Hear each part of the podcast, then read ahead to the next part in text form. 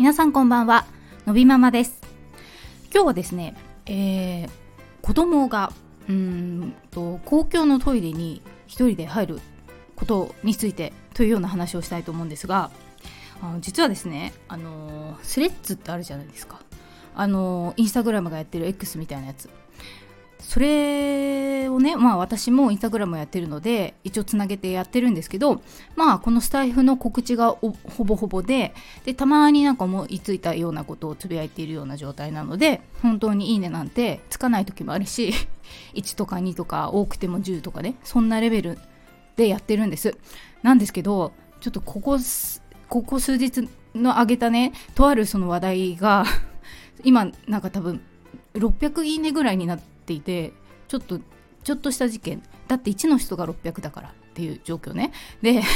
でその内容があの先ほどお話ししたような内容なんですけど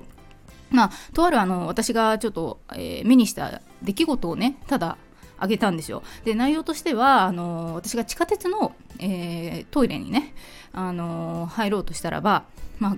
外国人のツーリストの方が、まあ、スーツケースを持った、えー、親子がいらしてうんとお父さんと娘さんだったんです。で娘さんはねまあ多分うんと欧米人の方だったのでちょっとわからないけどでも小学生ぐらいなんだと思うんですよ。であのー、まあその娘さんが女子トイレに一人で入ろうとしたらばあの英語じゃなかったんでちょっと分かんないですけどお父さんがあのそれを止めた一人でいたら多分危ないみたいな感じでね。でで私はちょっとそこの横をすり抜けてお手洗いに入って用を済ませて出てきたらまだその2人はいてあのその駅は多目的トイレが1つしかなかったので、まあ、そこの前でそこがま使用中だったわけですよね。なんでそれを待っていたっ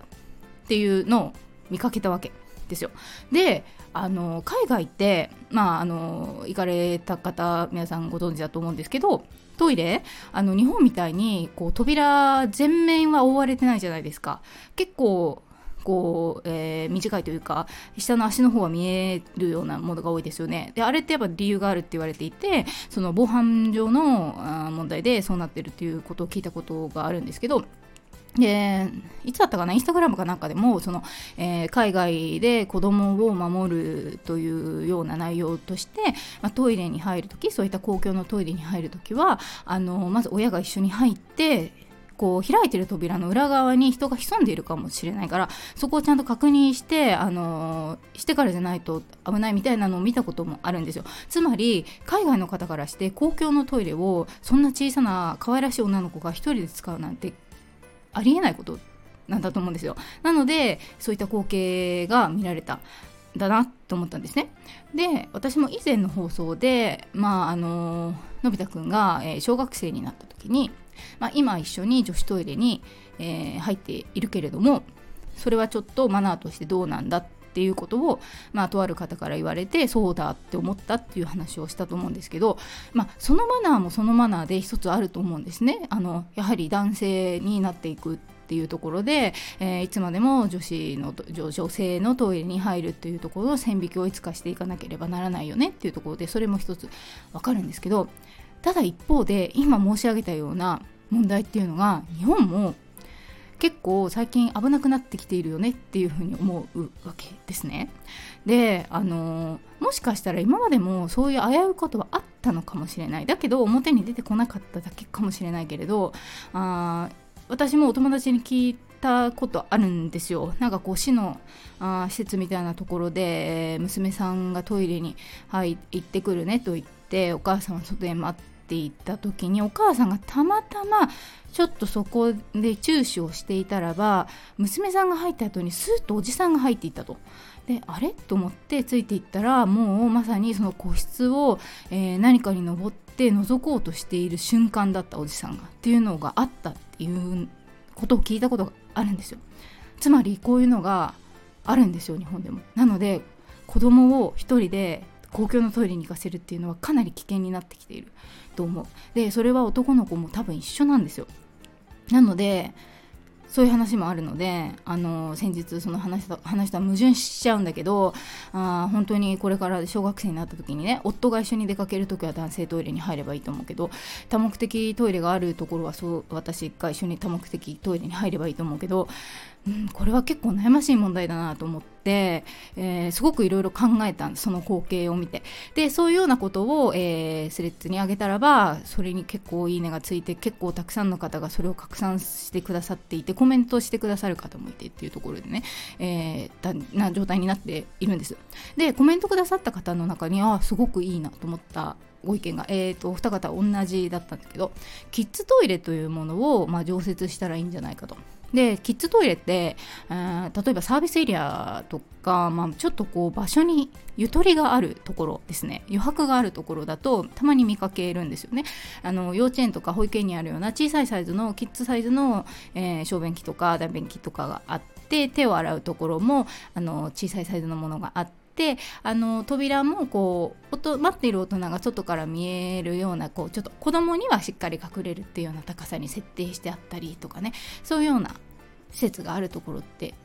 あると思うんですけど残念ながら全部にはないですよね。でそれがあるのがいいですよねっていうようなご意見があってでさらにまあそれを作った上で、えー、警備員を置くなり防犯カメラを設置するなりして必ず、えー、見守るという体制を作ればあの安全の面も確保されますよねっていうようなのがあってなるほどなと思ったんですね。で私もそれすごくいいと思いますしやっぱりその、えー、防犯面もそうだけれどやっぱりこうトイレに行き始めたお子さんがあの大人用の便座に座るのって結構難しいじゃないですか。なのであのそういう意味でもいいと思うしとってもいいなと思うんですけどやっぱり私は特に都内に住んでるとあのもう考えとしてそんなスペースはないという何て言うのかな。あ念頭にそれがあるからあんまりそれが出てこなかったんですけどあの、までも考えてみればやっぱ多目的トイレも今必ず設置をするような多分ことになっているから新しいところは必ずあるじゃないですか。だけど、まあ、昔はないところも当然あったりとかっていうことを考えるとあのーまあ、それを、えーと、義務化というかねそれが当たり前みたいになっていけば、まあ、現実的に不可能ではないのかもしれないなっていうことも今思ったりしているんですね。であのうん、で私はその頭がなかったんでそうなると多目的トイレを増やさなきゃいけないのかなって思ったりしたんですけど。でもそうなってくるとやっぱりその多目的トイレって本当にそこでなければ用が足せない方がいらっしゃるわけですよね。その車椅子であったりとかっていうことで。なのでそういう方と子供がこう、あのブッキングしてしまってっていうところもやっぱり問題として出てくるなと思うとどちらの方にとってもそして皆さんにとってっていうふうに考えるとあのキッズはキッズでっていう風にすることはとてもいいアイデアだなと思ってなるほどなと思ったんですけどでねあの本当に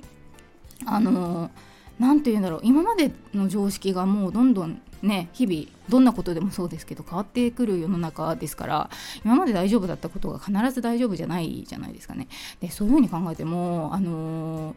こうやっぱアップデートしていかなきゃいけないしあのそういう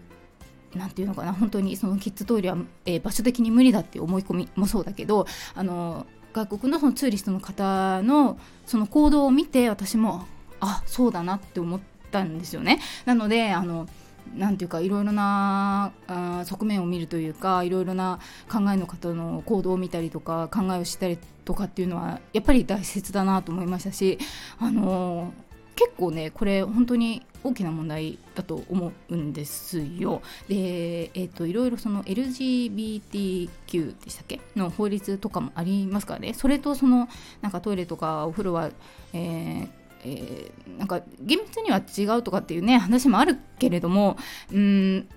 ちょっとまあまあそこもねっていうところもありますからすごく結構、えー、近々に結構結構子供を持つ身としては重要な話な気がししていましてね。でそれをやっぱりあの興味のある方が多かったと思うので、まあ、あのいいねが増えるのって多分なんかなんかあるんですよね。きっとちょっと私わかんないですけどたまたまそういういわゆるバズるというのが起こるというのは何かこう大多数の人に のところに上がるようななんかなんかがあったんだと思うんですけど、まあ、だとしてもそこにあのアクションしてくださる方がいるということは、えー、共感してくださる方が多いってことだと思うのでやっぱり、えー、多くの方にとって、えー、ちょっとそこは共感する問題なんだっていうところからも結構これは大きな問題だなと思ったので、え皆さんもねあの